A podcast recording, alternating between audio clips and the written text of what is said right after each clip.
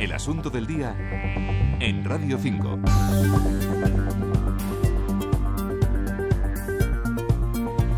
Que Cataluña arrastraba desde hace tiempo serios problemas de liquidez y que su deuda, 42.000 millones de euros, es la más elevada de todas las comunidades autónomas, era algo sabido. La noticia ahora es que la Generalitat ha acordado formalmente recurrir a la Administración Central para financiarse. Va a ser la tercera autonomía después de Murcia y de la Comunidad Valenciana que acuda al fondo de liquidez que está preparando el Gobierno central para estos casos.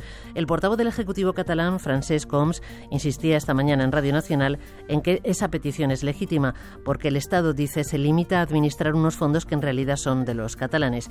De los problemas financieros de las comunidades autónomas más allá de Cataluña vamos a hablar con un experto. Nos acompaña Juan Rubio Ramírez, es profesor de la Universidad de Duke en Carolina del Norte, Estados Unidos, y también investigador de FEDEA, la Fundación de Estudios de Economía Aplicada. Juan, buenos días.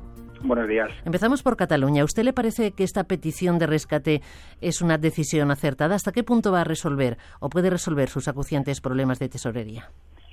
Hombre, me parece que desde el punto de vista de la tesorería, como tú decías, es acertada porque parece que Cataluña está pasando por, por un problema de liquidez muy grande, no, no tiene acceso a los, a los mercados de deuda y por tanto para hacer frente a sus pagos necesita tesorería y en estos momentos eh, el único la única institución que puede darle tesorería es, es, el Estado central. Hmm. Lo que ocurre es que eh, son ya tres las comunidades que han anunciado que van a recurrir a este fondo de liquidez, que estará listo a partir del mes que viene y tendrá una dotación de 18 millones. Y si sumamos lo que piden esas comunidades, está ya consumido prácticamente la mitad de lo presupuestado. ¿Se corre el riesgo de que el fondo no sea suficiente? Hombre, el riesgo siempre está. Eh, el riesgo siempre está. El, el, peligro sería, por ejemplo, que, Andalucía pidiese también el fondo, porque las comunidades grandes en España son Cataluña, Valencia, Andalucía y Madrid.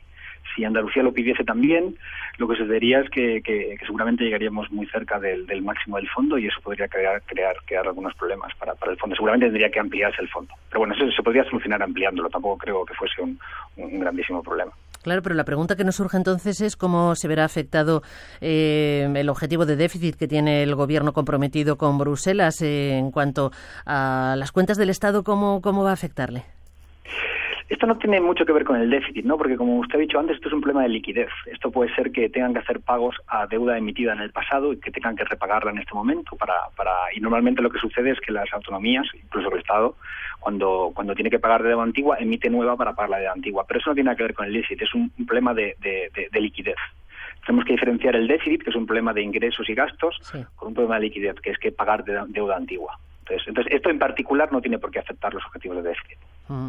Lo que estamos viendo que se vive en Cataluña como en otras comunidades es una caída de los ingresos en picado y en Cataluña concretamente en año y medio de legislatura que llevamos ya hemos visto tres planes de ajuste que no han servido para reequilibrar las cuentas. Es que la cosa está muy muy complicada, ¿verdad? Sí, eh, la, la, cosa está muy complicada y las autonomías, en general, no solo Cataluña, tienen, tienen un problema doble. Eh, el problema es que ellos tienen que financiar, las autonomías tienen que financiar eh, sanidad. Eso tenemos que recordarlo. Las autonomías aparecen como, como un gran demonio en todas estas en todas estas cuentas y aparecen como el malo de la película. Sí, precisamente lo que decía el consejero Francesc Gómez esta mañana y lo dicen otras comunidades es que les corresponde a ellos gestionar los, los servicios eh, más sociales, ¿no? Como la educación también. En eso, en eso tiene razón el, el, el, el conseller y tiene razón, tienen razón las, las autonomías cuando se quejan de este hecho, en el, el sentido de que ellos tienen que financiar sanidad, que es una partida de gasto muy difícil de recortar y además una partida de gasto que está creciendo con el tiempo porque la población española se va envejeciendo y no tiene una fuente de financiación. De hecho, las autonomías Cataluña en concreto, creo que alguna más, si no recuerdo mal, ha pedido en el pasado que el gobierno les permita introducir un copago sanitario para financiar parte de este gasto y el y este gobierno y también pasados, no creo que, que personalizar en el gobierno de Rajoy, sino gobiernos pasados se han opuesto eh, literalmente a la introducción de un copago sanitario. Y, y, eso seguramente, aunque no nos guste a los españoles eh, eh, tener un copago sanitario, solucionaría grandes de los problemas de financiación de la sanidad que tienen las autonomías. Claro, sí, precisamente se habla de ello en una reunión informal que hay en Valladolid, pero le quería preguntar también, Juan, eh, a propósito de esa cita que tienen ya concertada en el Palacio de la Moncloa Mariano Rajoy y Artur Mas para hablar del espinoso asunto del pacto fiscal, ¿cree que las demandas que plantea Cataluña en estos momentos son asumibles? No, no lo creo. Además, por mi lectura de las demandas, eh, eh, creo que no se, no se ajustan a la Constitución en este momento y, por tanto, habría que cambiar la Constitución. yo no soy yo no soy legalista, ¿no? pero mi, lectura me parece que, sería muy difícil que el pacto fiscal se, se llevase a cabo en este momento. El sistema de financiación autonómica que tenemos eh, vigente ahora mismo, que se está aplicando, ¿debería ser reformado entonces?